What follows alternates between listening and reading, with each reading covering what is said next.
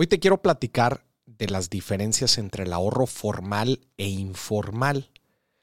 En México es impactante cómo la mayoría de los mexicanos ahorra de forma informal. Oye, a ver, si ya de por sí sabemos que eso de ahorrar no está dentro de nuestros principales hábitos, ahora imagínate si tener el hábito de ahorrar y hacerlo mal. Imagínate. Hoy justamente te quiero platicar de, esa diferencia, ¿no? De los beneficios que tiene el ahorro formal y las desventajas que tiene el ahorro informal. A ver, Maurice, para empezar, ¿qué es el ahorro formal y qué es el ahorro informal? El ahorro formal es el ahorrar en una institución financiera, en un banco regulado y que principalmente nuestro ahorro tiene ciertas garantías en pocas palabras, está seguro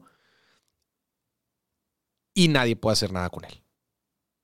Ese es el ahorro formal. El ahorro informal se ve como tandas, se ve como tener el dinero debajo del colchón. Todas esas cosas eh, representan el ahorro informal.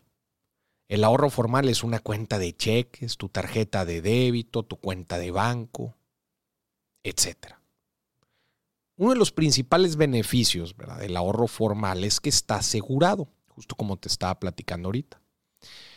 Está asegurado por el Instituto de la Protección al Ahorro Bancario o al IPAP, que seguramente lo conoce. Se, se crea después del famoso FOBAPROA. Y el IPAP tiene el seguro de ahorro, la protección al ahorro, que prácticamente a través de un banco tu dinero está asegurado hasta 2.7 millones de pesos, por ahí, son 400 mil UDIs. Entonces, llueve, truena o relampague, quiebra el banco, lo que tú quieras, ese dinero está seguro hasta esa cantidad. Ese es uno de los beneficios del ahorro formal tu dinero está asegurado. Número dos, con el ahorro informal siempre está el riesgo de que desaparezca tu dinero. Oye, es que a doña Chonita que le tocó la tanda resulta que no tiene para pagar. Resulta que el dinero que le di a fulanito Pérez resulta que se fue o ya no, nadie lo ha visto en semanas. Oye, fíjate que el dinero que tenía debajo del colchón pues alguien entró y se lo robó. La seguridad es un factor importantísimo en el ahorro formal. Tu dinero está en la cuenta, ¿verdad? Si no te clonan la tarjeta, todo está, todo está asegurado. Nadie puede entrar a robarse nada. Esos son otro de los beneficios del ahorro formal. También el ahorro formal te permite acceder a instrumentos financieros, como créditos. muchas de las decisiones de si te prestan o no y a qué condiciones las hacen con base a tu estado de cuenta. Si nunca has tenido ahorro formal, ¿qué van a poder revisar? ¿Qué van a poder comprobar? Nada.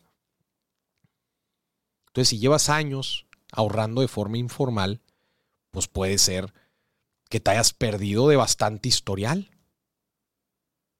ese es otro punto. Y por último, gente, el ahorro informal no nos genera rendimientos.